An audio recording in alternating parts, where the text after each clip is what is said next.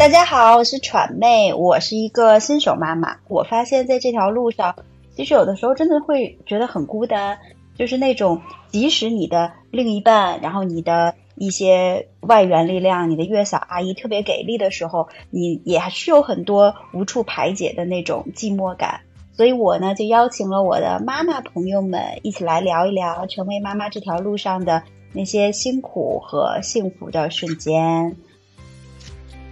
大家好，我是猫姐，今年是本命年，三十六岁。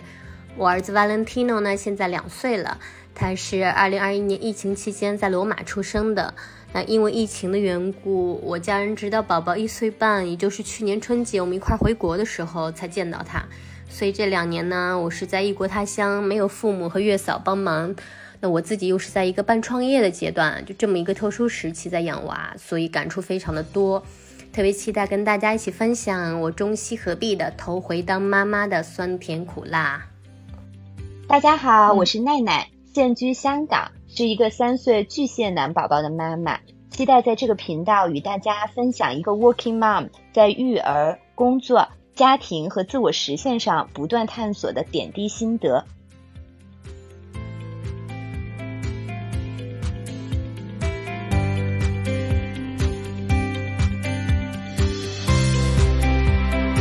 今天呢，我们一起的还是猫姐和奈奈，欢迎两位。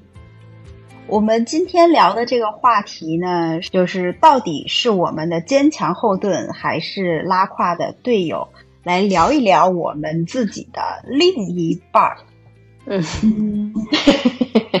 你们先介绍一下自己的另一半儿吧。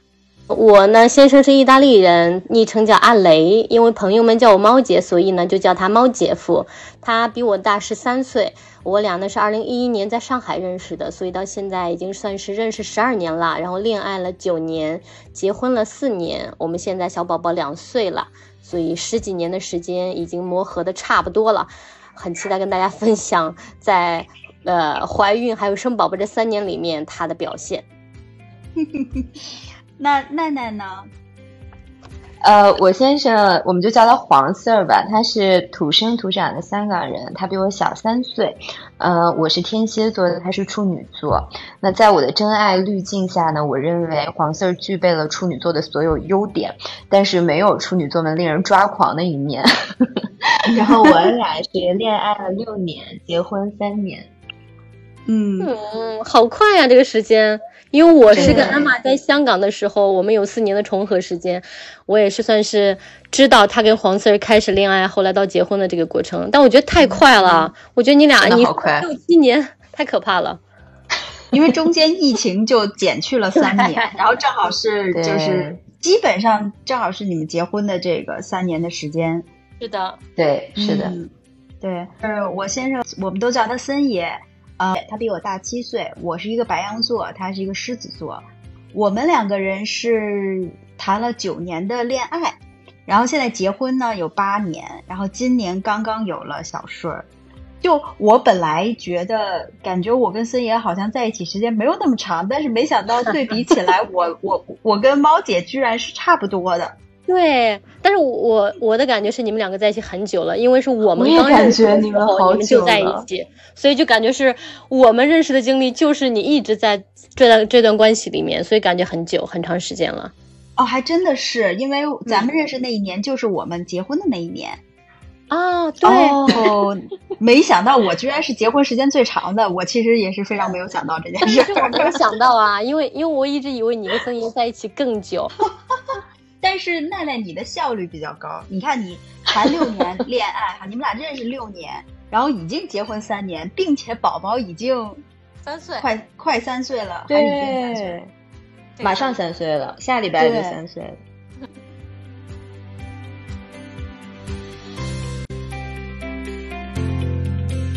OK，我们说到宝宝了哈，你们这个当时是。怎么告诉你们的另一半说，哎，我怀孕了这个好消息的？我这边是也是很神奇，因为我俩其实是有计划的备孕，不是说孩子突然来了。我例假很稳定，一直是二十八天，所以在我例假没有来，就二十九天、三十天的时候，我就去医院做了一个血液的那个 HCG 的检测，就是测那个胎盘那个绒毛激素，就是只有怀孕才能测出来那个激素。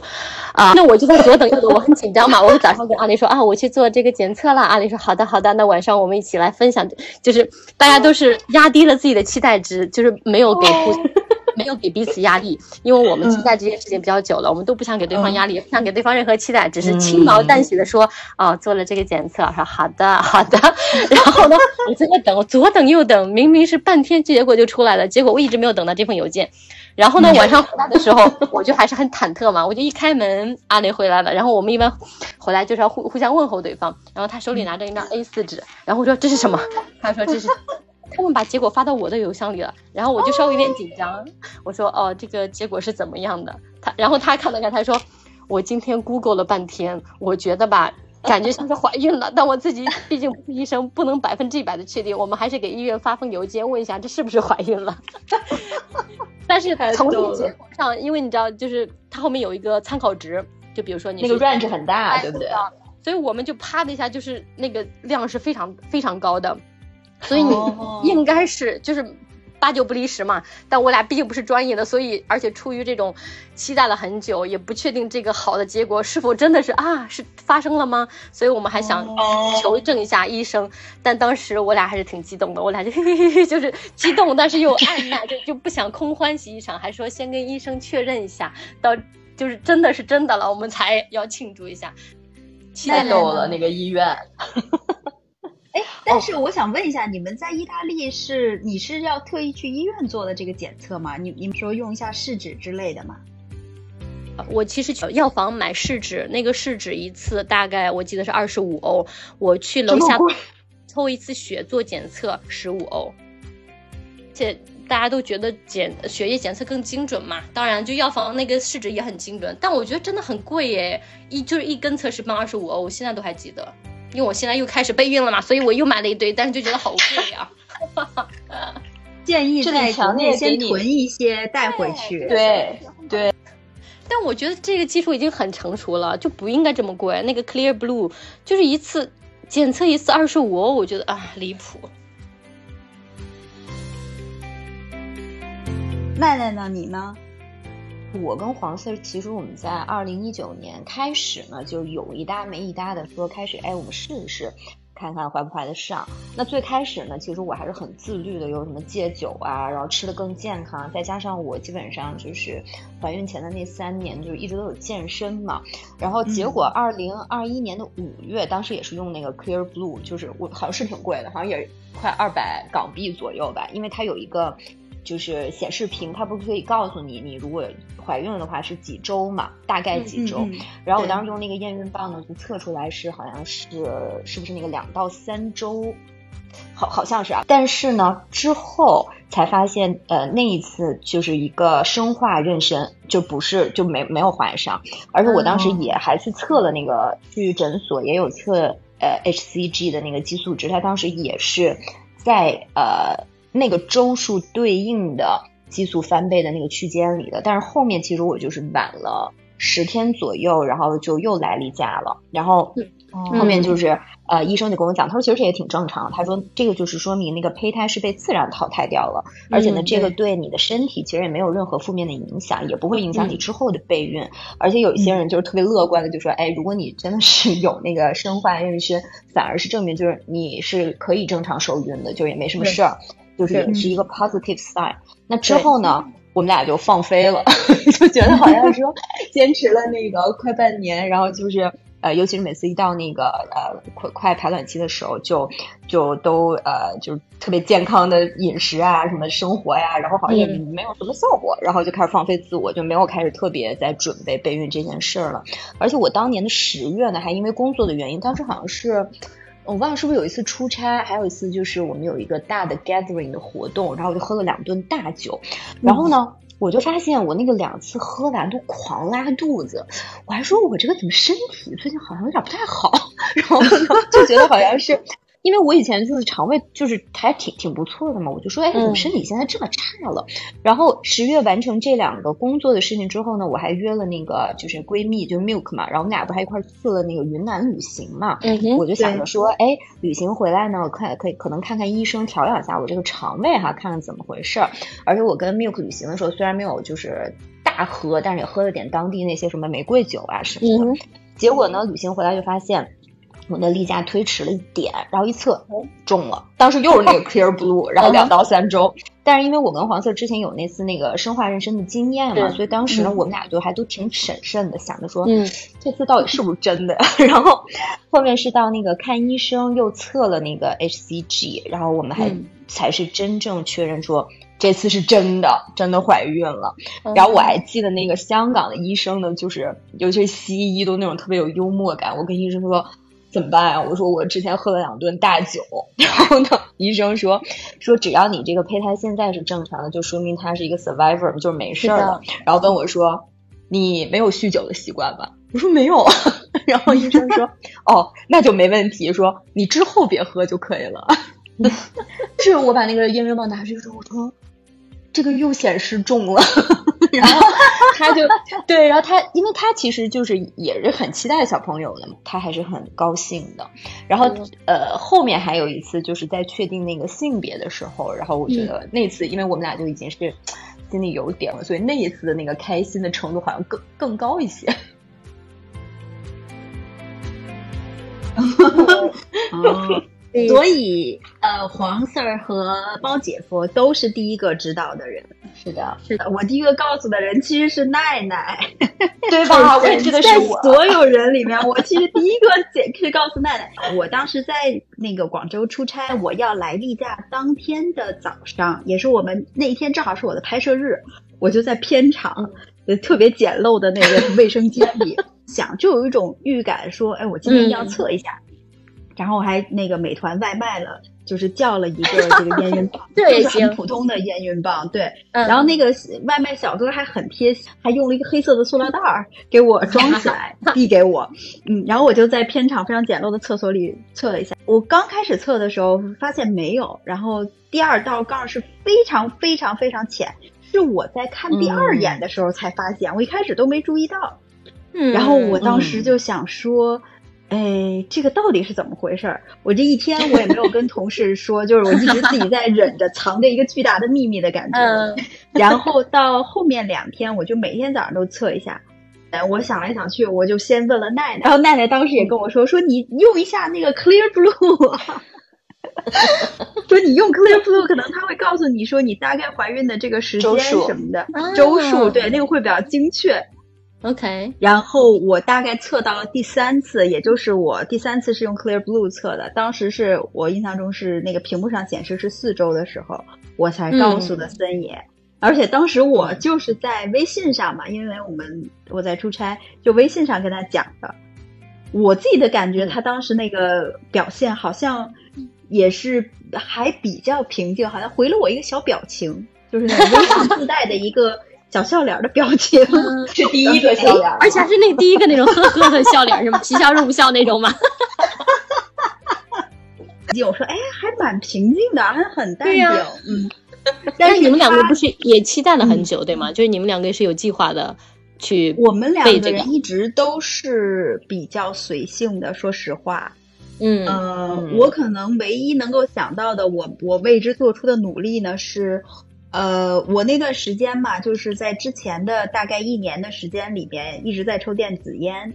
嗯，然后很巧的是，呃，我正好有一段时间是可能是因为电子烟吧，就引起了咽炎，然后就很难受，然后我当时就说，哎呀，我要把这个电子烟给戒掉了。然后我也是那种就是白羊座嘛，说戒就戒的人，就咵就戒掉了。然后就是一个月之后，我测出来的怀孕。所以我当时觉得，哎，好像冥冥之中我还挺就是受到了某种保护一样。我这个宝宝真的是，包括我其实整个刚开始怀孕的时候都是在夏天嘛，嗯，然后就是六七月份，然后我又是在广州啊，后来又去成都啊，就这些地方去那个拍摄啊什么的。而且我因为知道的比较早，所以比如说像是呃一些含有酒精类的东西，或者是包括驱蚊药啊这些，我整个这个孕期都没有接触过。所以我觉得我还是蛮幸运的，嗯，所以我就是特别搞笑。我们当时拍摄，我在那个外面片场，就是那个蚊子已经，而且可能是因为我怀孕，我的体温会比别人稍微高一点点嘛，高一点。然后那个就是蚊子向我发起猛攻，然后就我也没有告诉任何人我怀孕了。然后那个旁边的助理什么的就会跟我说：“哎，你要不要用驱蚊了？”然后我就啊，没事，不用不用。啊，不需要，我不需要，你们都离我远点，你们用了都。大家都觉得这个人为什么在硬撑？为什么拒绝现代科技？对，没错，是的。然后包括我们就是正好那个夏天的时候，是我这个孕早期的前三个月嘛。然后包括一些就是含有山楂的饮料，我都比较注意。但是其实北京人都比较爱喝酸梅汤，那酸梅汤其实也是有山楂片什么 的。我看着别人喝都觉得好馋，好想喝，然后自己就一直忍着。啊，说回来，这个伴侣森爷，我第一次感受到他的那种激动，其实是我刚做完 NT，当时呢他是也有工作，他在排练场排练。嗯，然后我把这个做完 NT 的那个 B 超单拍了张照片发给他，然后他就激动的立刻发了一个朋友圈官宣了。然后其实我自己 因为工作，对，然后我自己因为工作嘛，就整个怀孕期间，我整个过程其实都没有讲过这个事情，然后只有就是森爷他发了朋友圈，那那一天也正好是我怀孕第三个月的第一天。嗯。所以我也说 OK fine，就因为咱们国内不是也讲说，你前三个月不要不要大肆去讲嘛，嗯，是的，对。对，哦，那你们还挺逗的，对啊，要不然就是回小表情，要不然直接就发朋友圈了，对，就特别极端，是就那个小表情，我觉得笑死了，就回了一个小笑脸。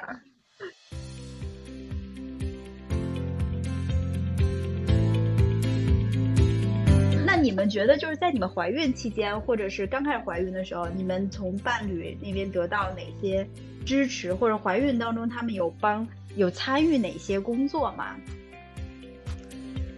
我觉得参与不了啥，而且我俩也是属于比较流派的。就医生说哦，这个不能吃，这其实就是不能喝酒、不能抽烟、不能吃生的东西，仅此而已。然后我身体也还比较强壮，属于那种。呃，孕反也很幸运，基本上没有什么孕反，除了就特别想吃中国菜啊，就搞得我孕期变成了一个厨师，你知道吗？就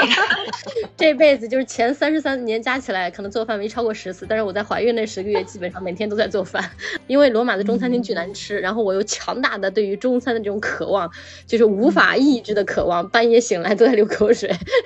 然后就起来就是开始做菜，然后那是那十个月是我人生中疯狂做菜最密集的这个时间。其他的我也没有什么反应，他其实也没有什么需要帮忙的，除了孕后期可能我走路什么有点不方便，他会照应我一点，其他的没有什么。但是我觉得很搞笑的是，我是一个我觉得啊，可能从来没有打过呼的人，但是我怀孕尤其是中后期打呼很厉害，这是很难免的，可能是因为激素的原因。就我看过，大部分孕妇都有怀孕打呼的这个经验。是的，我也有，我也有。我觉得很神，怀孕也打呼，我还记得黄四录过你打呼的那个音 频，你还发到过群里，巨搞笑。对，但是我觉得这种事儿，尤其是对于我这种啊，就还挺好面子的。然后觉得我自己从来不打呼，然后打呼，然后有一次他说我要给你录下让你听听，我说不要，他说简直跟气团的那个汽笛差不多，说哼，不是那种呼的，是高分贝的那种。我当时觉得很尴尬，但其他的都没有什么，这就变成一个笑谈了。他有时候会推醒我，有时候觉得啊怎么办？他也不想分开睡，觉得不行，不能不能分床睡，我们一定要睡在一张床上，手拉着手一起睡。但是不得不每天晚上推醒我好几次，因为我其实跟猫姐可能有点像，我也是在怀孕期间没有很明显的孕反，然后我整个的过程呢没有太多的不适感。嗯，包括因为我怀孕的时候，对，也算是在疫情期间吧。然后一开始前半段是在公立医院，然后公立医院就有很多限制，比如说爸爸其实都不能进到这个门诊里面去陪同，嗯，所以他基本上就是也是送我，顶多就是把我送到医院，就基本上我们俩还算是平常心对待。对，那个时候，对，但是我心里也会，我不知道你们有没有过，就是那种隐隐的。一个问号，就说：“哎呀，那他的这个对孩子的这种爱，或者说这种父爱，到底什么时候才开始？”我不知道你们有没有过这样的那种小小的疑虑。嗯，我自己没有，因为我知道他很期待，而且他比我大十三岁嘛。你想，我怀孕的时候三十三岁，他已经四十六岁了。他是对人生的这个理想图的这个描绘里面，一定是有孩子的，他也是来自两个孩子的这个家庭，所以我们其实一直是很期待这个孩子的，所以我倒完全没有这个担心。嗯，那小黄呢？因为小黄年纪会小一点点，对吧？对，嗯，我自己孕期整个也都是没有什么很不舒服呀，或者是。嗯，比如有一些什么危险的那种信号啊都没有，所以孕期我觉得我们还是过得就是很 smooth 的那种。对小朋友的这个父爱，这我是从来没有担心过，我反而有点担心我自己，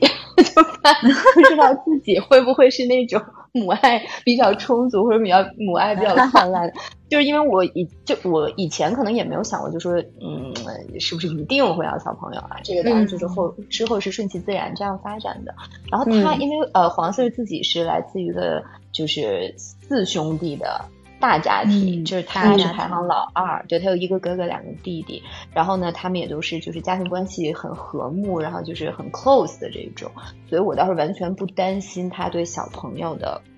这个爱。然后，但是付出这一方面，其实我们是我不知道你们有没有过，呃，在比如说怀孕之前，或者是在已经怀孕就生宝宝之前，就跟呃伴侣有过一个讨论，就是我们两个真的是有讨论过的，就说，嗯，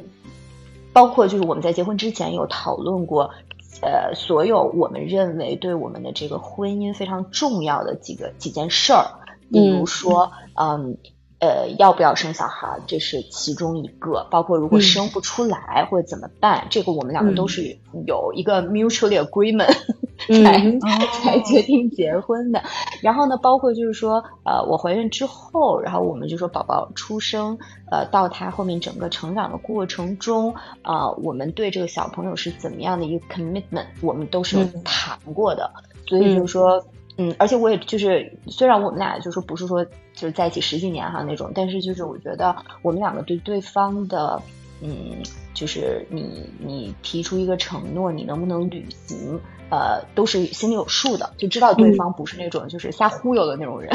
嗯，所以就是关于他对宝宝的付出这一点，就是我们事先有聊过，然后之后他也是，嗯，通过他呃每一天的这个行动是有体现的。嗯，太太理性了，没有没有，先聊好，特别好，先聊好再干，很健康。你这个是很健康的一个状态，而且你们两个，因为这是很深刻的、很沉重的、很重要的人生话题，很多人其实是不聊的，或者说因为怕我们在这个很严肃的人生话题上有不同的意见，导致冲突，大家很多时候不愿意去面对。我觉得你们两个做的特别好。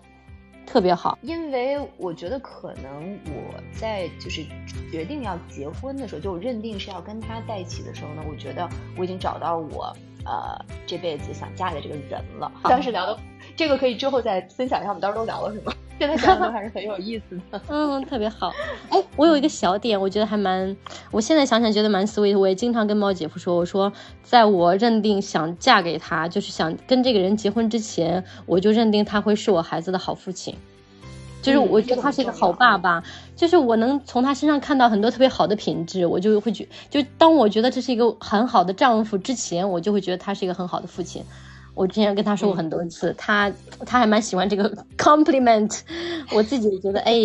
可能这是我一对一个男人的最高级别的恭维吧，就觉得哦，你会是我孩子的很好的父亲，嗯，这点真的很重要。我有想过说，哎，什么时候就是这种。父爱或者是我自己母爱这种母性天生的东西会 kick in，什么时候会开始突然间？比如说啊，呃，会有这种 nesting 的过程，就是这个筑巢心理。比如在孩子还没有这个到来的时候，我们给孩子买很多东西啊什么。我想，哦，那那个也许是一个信号。可是，在非常遗憾的是，这一刻在我们两个人身上完全没有发生。就我们两个人基本上，就我身边的当时的朋友都有一点笑话我。是我们在 小顺出生之前几乎没有给孩子准备任何东西，包括奈妮说：“哎呀，我给你准备了宝宝的包被什么的，我甚至都不知道包被是什么。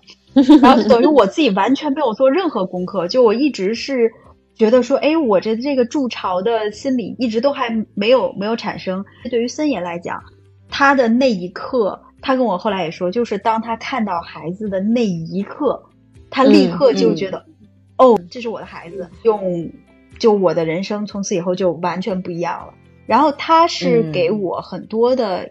惊喜的一个爸爸。我的感觉是，如果没有他，我这个生产的过程将会是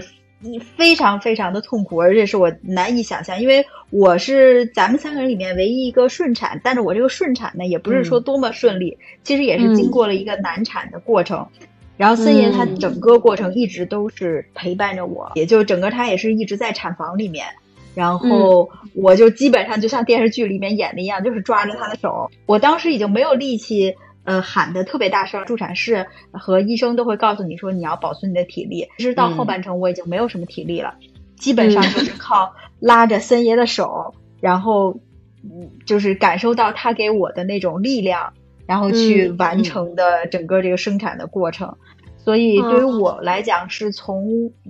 宝宝出生，或者说是宝宝即将出生的那个时间段开始，我我觉得我伴侣是给了我特别大的支持和鼓励的。嗯嗯，听得我好感动。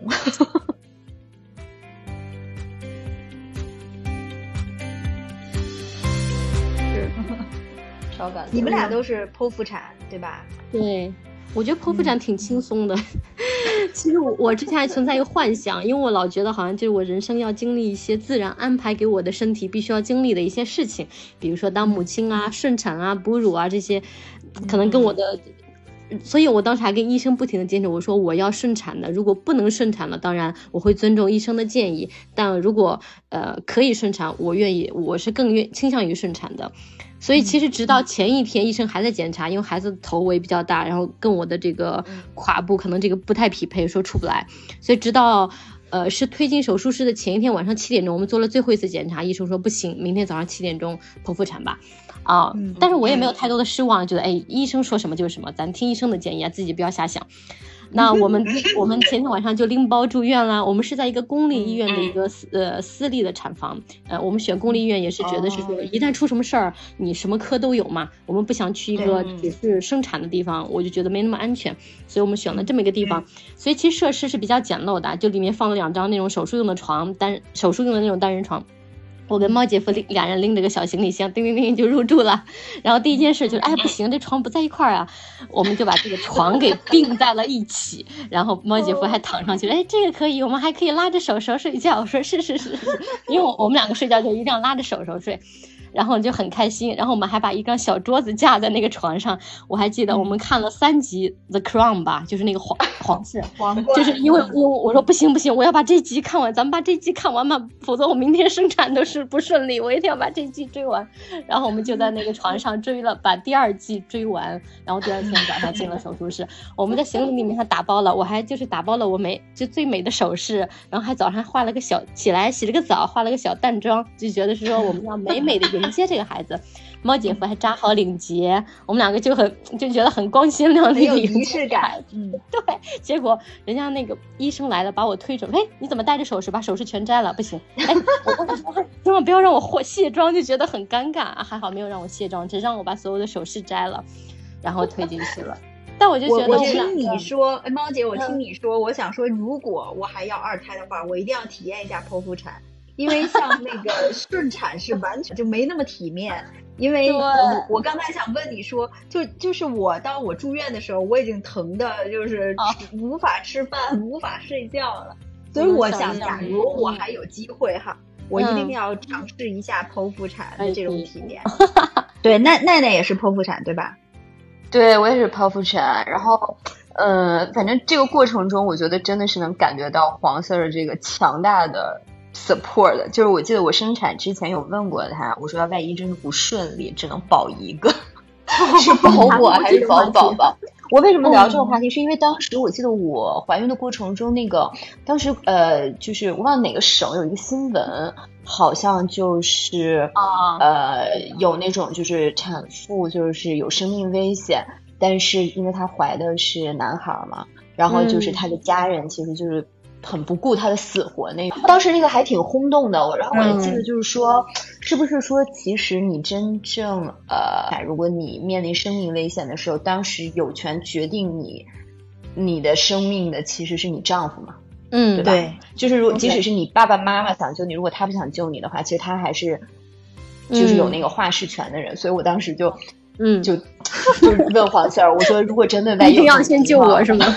没有，我就问他，我说你保谁？然后呢，他就毫不犹豫的说，我肯定是保。当然是你啊，是啊。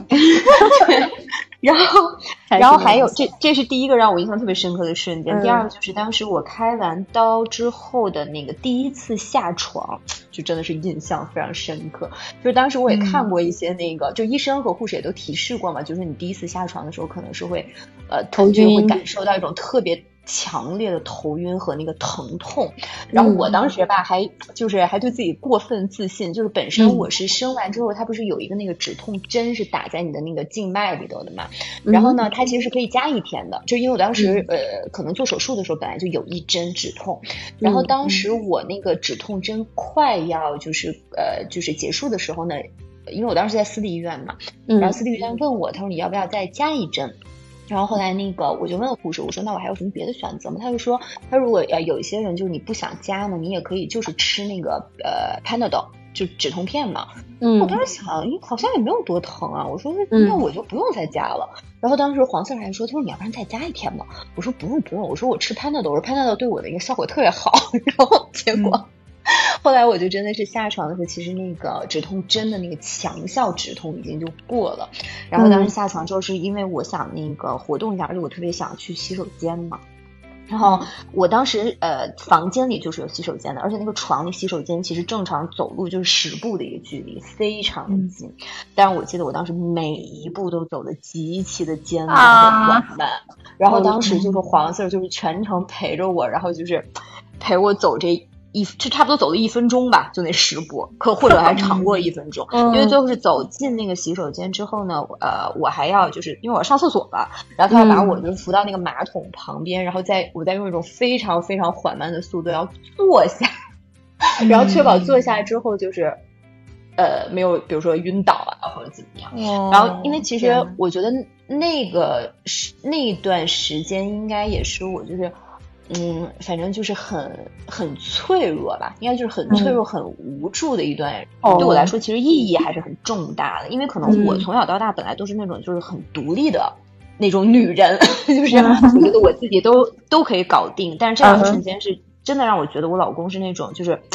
我把命交给你了，我都可以，我都会放心的这样的一个伴侣。嗯，所以本来我们这个环节，我以为是就是可能吐槽的会比较多，结果变成就大家在不停的去表扬自己的老公，是吗？后面没事，后面也许就会有吐槽了。嗯，但是我听完奈奈这个，我又觉得说我还是不要轻易选择 no no no no。我刚才就想说，你不要被奈奈这个故事吓到，因为我完全没有问题，我起来没有头晕，然后还去上厕所，还洗了个澡。那你这你看，每一个人这果然都是不一样，就是这个生产和产房的故事也是不一样。就我们找一期也可以仔细聊。嗯，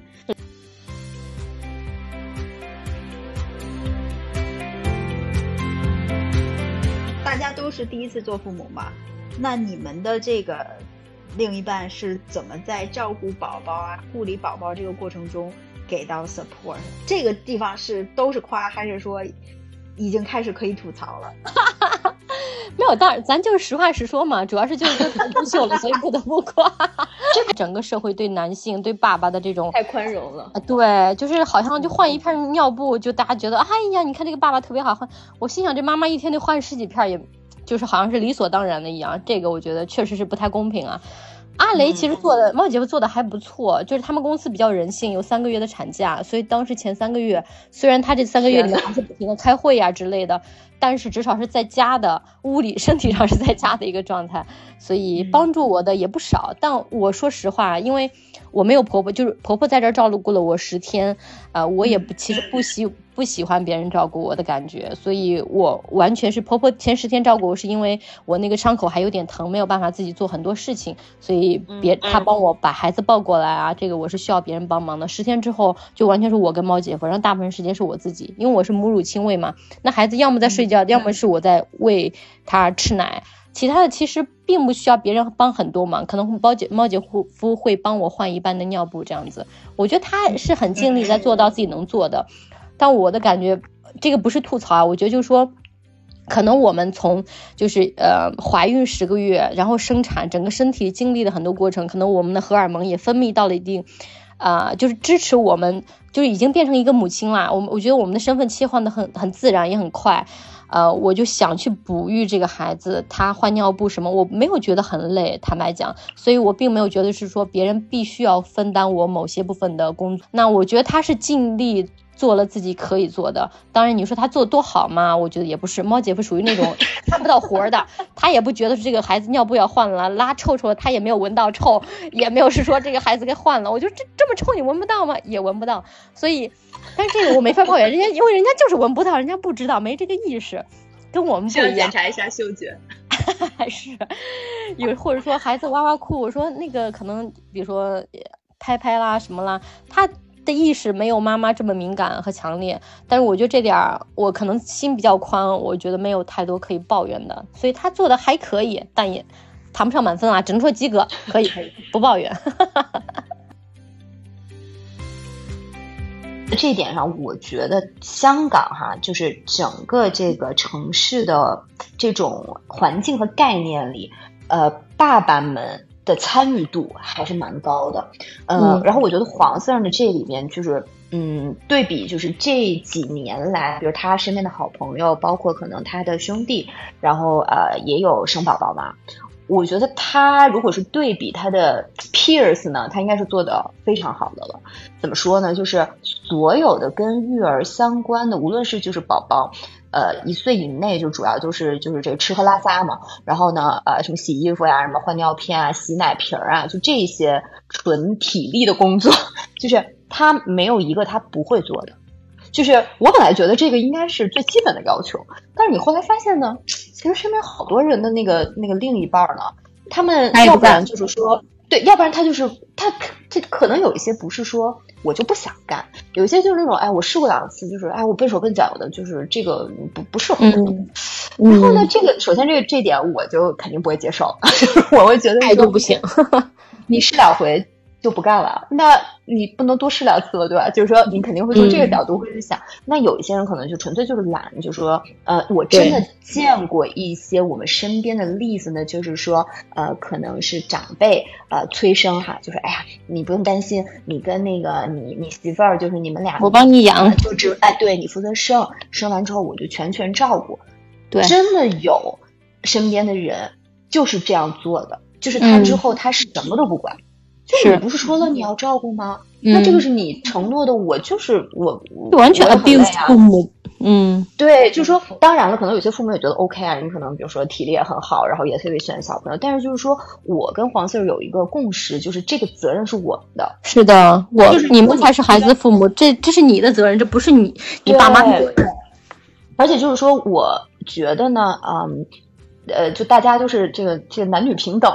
就是说，你在这个育儿的这个，无论是体力还是之后啊，就之后可能你要真的是宝宝再大一些，还有什么上学啊，然后还有就是什么辅导功课这些东西，那其实更涉及到双方，呃，在根本观念上是不是认可说这个东西大家都是要有 efforts 的。而不是说这个东西是妈妈应该干的，我爸爸只是帮忙。所以呢，当时我记得在宝宝出生前，我跟黄赛特别说过，我说之后就是如果真的是涉及到宝宝的一些这种照顾的事情，那个我不希望你会跟我说我来帮你干这个。现在想想，我这人也挺难搞的，就是我说你要搞清楚，并不是帮我。是我对，但是我觉得这个是 很重要的。我我觉得这个是很重要，因为的确就是好像很多人是意识不到说，呃，他是我的孩子，因为可能就男性嘛，毕竟孩子不是从他们身体里面分娩出来的，他可能有的时候不由自主的就会把这种更多的养育的工作会直接分派给这个女生，直接分派给妈妈了。妈妈和姥姥在这一点上，对，在这一点上，就森爷倒的确是做的蛮好的。嗯嗯嗯，他基本上就说实话，他比我做的多得多。因为我那个这个你们也知道，我这个母乳喂养是很 struggle 的一个事儿，所以我基本上，因为我现在宝宝也才三个月嘛，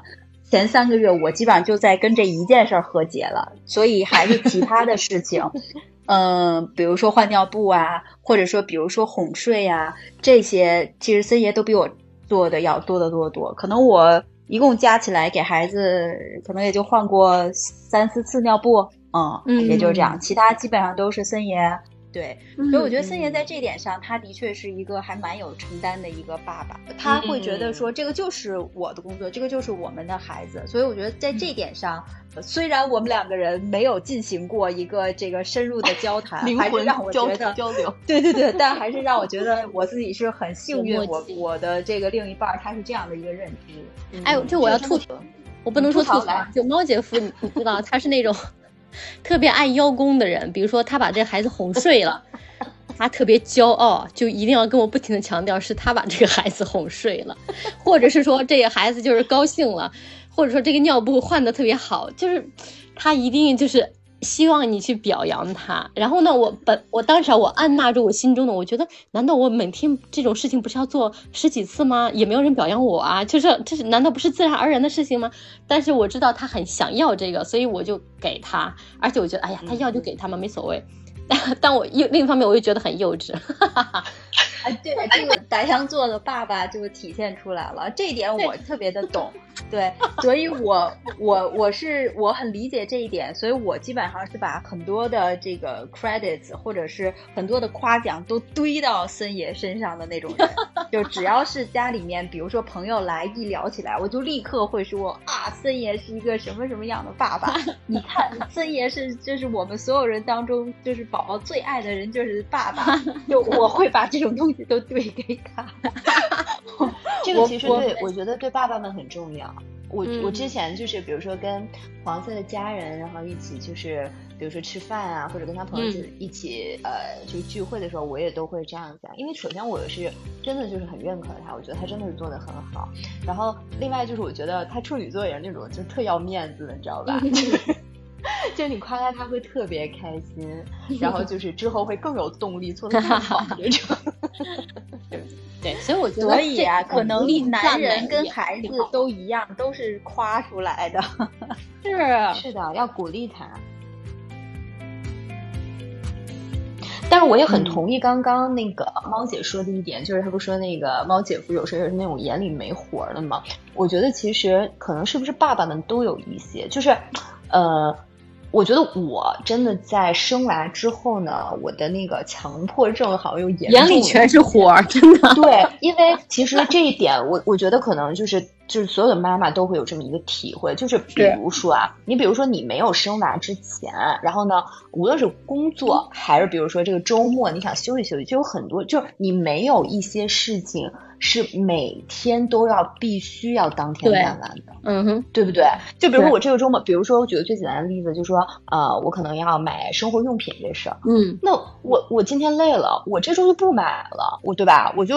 随便凑合凑合也可以。但是我觉得生完宝宝呢，就是照顾婴儿的这件事情，就你一天有好多个 deadline，对，不能瞎糊弄，是，对，就是它全都是。重要且紧急的事情，就是你不能说，哎呀，我今天累了，或者当然呢，比如说你有时候可能是月嫂阿姨帮一下忙，或者是比如说你家人去帮一下忙，但是就这个事情是每一天都在重复发生的。嗯，那我觉得你可能比我们要更完美主义一些，我自己倒没有太多的就觉得，就这种方面我自己我自己无所谓，我我比较。就是放松一些，但是呢，我觉得奶妮是比我更完美主义。我记得好像有一次吧，我好像是说出门没有带尿布之类的，不是奶妮在 comment 她一个呃妹妹，就妹妹出门说竟然没有给孩子带尿布，我我当时心想，嗯，我好像有时候出门也忘了带尿布，就觉得嗯这事儿还要被奶妮批评一下。但是你我很好奇，你没带尿布怎么办呢？我很好奇。我有一次啊，就是拉屎了，就捂在屁股上捂了俩小时，那就没办法嘛，没办法就没办法。这一点我觉得真的很神奇，就是上 就当当时这个事情我还有印象，我还记得我当时跟毛姐突然曹毛姐说啊，我有时候也我当时就很谨慎，我就觉得完了，我要被批评了，我还说哦，那有时候我也没有带，就很紧张。当时我真的觉得很不可思议的是说，就是呃，因为那个 case 里边的那个妈妈有两个宝宝。嗯，他有两个宝宝，他出门。那有些妈妈可能心比较大，没所谓，只要这孩子就是还活着，其他的都是可以接受的。然后当时呢是这样的，就是因为他没带嘛，然后呃，我我这边有呃，就是我有带富裕的，因为我们是一起吃饭嘛。但是呢，因为考拉比他那个宝宝其实是要大半岁多的，而且就是男孩可能是不是我不知道是不是尿布会大一些，但是他也能凑合用。就是当然了，是肯定有解决方案，实在不行你就找个商场买一个大兜，就那种就是大包装的，你拆一个也可以，对吧？然后，但是就是，我觉得，嗯，当然，我也不是说所有的时候出门就什么因为你就是要求比较高，你就是比较完美型的妈妈，就是要求比较高的这种。我就是七十分吧，六七十分就行。这孩子好好的，活蹦乱跳的，这其他的都很次要。对，但是后面你发现，其实有很多事情都是 out of control 的时候，其实也就慢慢放松了。我觉得可能在一岁以内，就是这种，就是。呃，生理的这个宝宝的生理需求需要你特别去照顾的时候，会更容易紧张一些。之后可能就慢慢就好了。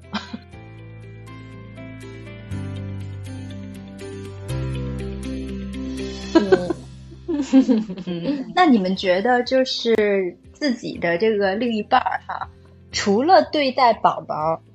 就是在你们当妈妈的这个过程中，他们对你们的态度啊，或者是说。呃，对你们相处的方式有发生什么变化吗？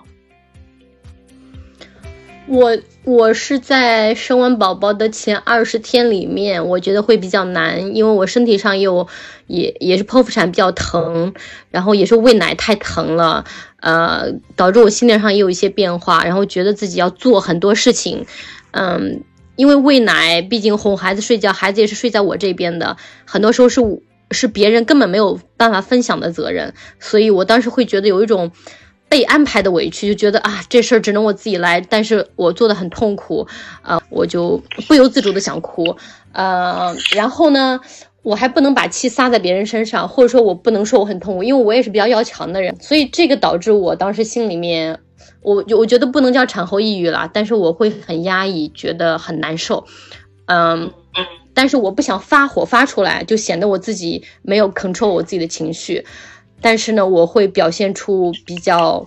冷漠，就是原来你肯定高高兴兴啊，老公你回来啦，什么什么，就说一些呃呃贴心的话。但是我在那二十天里面，由于我不想爆发自己的负面情绪，我只能去 maintain 自己的情绪，但我表现的很低落。那这当然会影响到另一半嘛？他在你这个小的空间里面跟你一起生活，他会他也会无形中被这种很负面的能量影响。然后我们在去医院复查的路上，猫姐夫就跟我说。他能感受到我这样的情绪，他说我很完全理解，但是你一定要说出来。你如果不跟我说，你还能跟谁说呢？这会影响我们两个的感情。你不要觉得憋在心里不说，你就不会伤害我。但是你不说出来，我被这种情绪。无时无刻影响着，我觉得对我们两个的感情很不好。我们两个这时候是最应该依赖彼此的人，我们要互相信任。你要把无论是好的不好的情绪都要说出来给我听，让我去分担嘛。我当时就是真的哭的稀里哗啦的，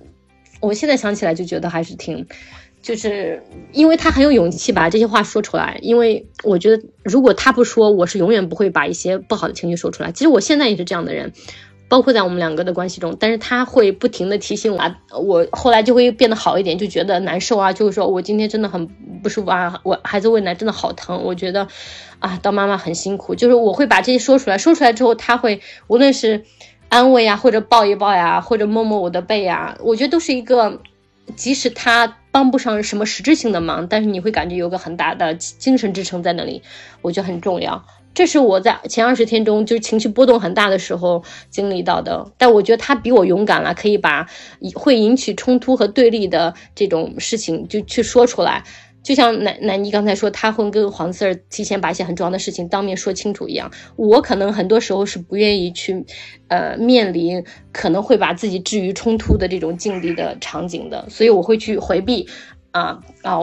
不要去产生冲突。但我觉得他就比较勇敢，这点我是现在想想，我觉得还是很欣赏的。那奈奈你跟小黄在就是整个实操的过程中，需要你们两个人真正的一起去带孩子啊，这个时候有有过什么呃，比如说矛盾呐、或者是这种情绪点会爆发的时候吗？太多了，因为 我们俩呢，我印象中就是我们在整个谈恋爱到结婚就生宝宝之前吧，我们俩好像几乎没有吵过架，就是而且因为就是我们俩那会儿就就谈恋爱那段时间简直太甜蜜，就现在回想起来都觉得简直就是一个就是就是回想起来你就经常会会不自觉的笑的这种 感觉的一段恋爱。然后呢，我觉得我们俩就嗯，我可能不是特别害怕我们两个矛呃面对矛盾和冲突，因为嗯我们最开始就是我认识他的时候呢，当时他就是我的同事，但是现在我们不不在同一个公司了，就是嗯，其实我觉得我们在呃后面就育儿的过程中呢，我们两个呃真的就很像是你在工作中的一个 partner，就当然了，就是我觉得非常多的这些嗯。就是 relationship 里边的东西，其实最终是要用爱来解决的。但是就是在很多很实际的，就是你要去操作啊，要去面对的问题上呢，呃，我们两个是还比较有这种，就是我们要有分工，然后、嗯对，然后就是说，呃。呃，比如说我我需要你 back up 我，然后或者是黄 Sir 需要我 back up 他，然后我们都会有这么一种默契，因为呢，呃，我们在这个宝宝就是这个这个到三岁的这个过程中，其实他还面临一个很大的挑战，就是他读了一个 MBA，嗯然后呢，呃，就是在我们生完宝宝不久，他就开始读了，而且他读的那个是香港科技大学，就是出了名的，就是。呃，难课业的压力特别的大，而且就是不能划水的那种，就不是说你你 show up 一下，然后随便交个东西就能过的。那些 professor 都是很严格的。然后、呃，他中间还换了个工作，所以其实我们现在回想起来，我觉得呃这三年嘛，对他来说其实是一个很大的挑战。那我们最开始就是我爆发情绪的点，就是因为我觉得我真的实在是太累了，就是啊、我要工作，然后我还要配合你这个读书的时间，因为他那个读书呢，就可能不只是 weekend 要上课，weekdays 晚上要上课，不上课的时候呢，还有一些晚上要跟同学一起开那个就是讨论的那种呃视频会啊、电话会啊什么的，然后有的时候在非常个别的一些呃他的功课上的，我我可能还要。帮一下忙，就比如说，比如说我之前可能读过其中某一科，有一些可以分享给他的，然后让他可以更快的去上手。所以其实我觉得我们两个就是现在回想起来真的很很很超人，就是、嗯 survive 了呃这么多同时进行又都很 challenging 的一些一些项目。那呃我自己的感受就是说，嗯，可能因为我们之前谈恋爱到结婚的这个感情基础还是。至少我们对对方都是还是很有信心的，所以，嗯。呃，在我情绪爆发的时候呢，我觉得黄 Sir 就很好的一点就是说，他真的还是很包容我的，而且他也是能体会到我真的很辛苦，然后也觉得就是说，我也要适应妈妈的这个角色，然后同时我可能还要工作嘛，然后他呢又觉得说他自己在呃读书的这段时间确实是有很多的呃，就是这个时间和精力都是给了 MBA 这个项目，所以他会很有意识的在他能稍微闲下来，或者是比如说呃。那个呃，semester 之间的一个短暂的 break，他会有更多的时间，就是来照顾呃我和考拉。我觉得这一点就是我们真的很像，呃，就是你的就是同事之间的这种战友般的默契，就是说，嗯，我们怎么样才能把这个事情做完，然后要照顾对方的感受，所以就是，嗯，我觉得可能如果就是呃两个人都工作的这种呃 couple，我觉得我们这个还是蛮有参考性的，就是你真的是要呃聊说，哎，我的这个工作量是这样的，爸爸一定要亲身体验过，他才会知道你的工作量，就是你在育儿上的工作量是怎么样。比如说之前有一些周末哈，呃，黄色叔会给我放假的，他说你今天出去做 facial 吧，或者你今天去按摩吧，真然后今好天我来带娃。嗯然后就是主动提出特别棒。我不会说，我不会说，就是我也不会很得寸进尺的，就是没完没了的这样出去。但是呢，我觉得妈妈们其实有的时候，你你会有这个需要，就是你知道你可以放一个假。Of course，这个对你来说，你的精神上的这种压力也是可以释放出来。比如说，你可能出去就是做一个两小时的按摩，然后你就回来了，但是你这个充电效果是一流的，就不仅会让你更有精力去照顾小朋友，然后对你们俩的感情其实也是特别有这种就是这个促进的作用的。然后呢，呃，我觉得香港还有一点就是，我我觉得嗯也是。这些爸爸们很给力的一点，就是因为考拉当时是从七个月左右，每周末就会上一个 play group 嘛。嗯，我在北京也有一个妈妈群，就是我北京所住的地方的这个社区建的。之后我们有几个好朋友也也组了一个群。我发现这有一个很鲜明的对比啊，我不知道你们所在就是你们周周围是不是也是这样的情况？呃，我当时带考拉去上 play group 的头两个月，基本都是黄色带他去的，每一次大概是一个半小时左右。而且我们当时参加那个 play group 是有 sensory play 的和 messy play 的。它的 messy play 是真的 messy play，就是有水，有呃那个安全的那种颜颜料，有沙，就是真的会很 messy 的。中间要换衣服，要带宝宝洗手，要换尿片。呃，之后我也去过一些，我观察到呢，基本上每一个 level 的这个 play group，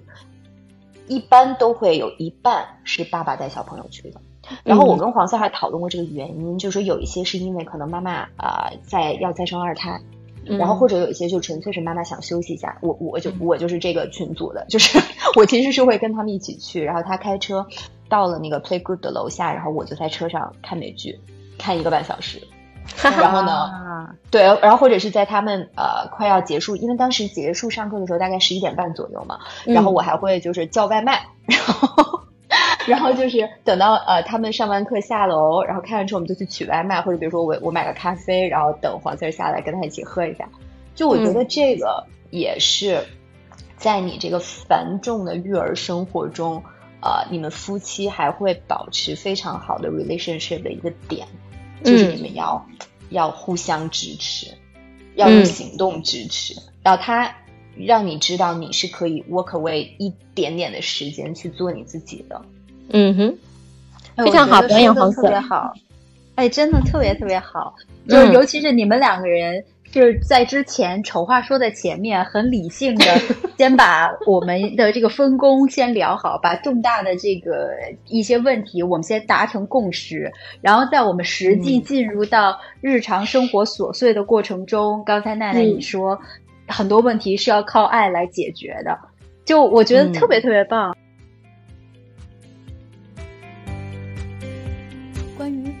这个话题呢，我们会分成上下两期。那上半期呢，就到这里了。今天的情绪瓜子儿，希望你嗑到了。如果你即将成为新手妈妈，或者已经在当妈的路上驾轻就熟，关于你的另一半儿，你有什么想吐槽的，或者想鼓励的，欢迎给我们留言哦。当妈不易，一起加油打气。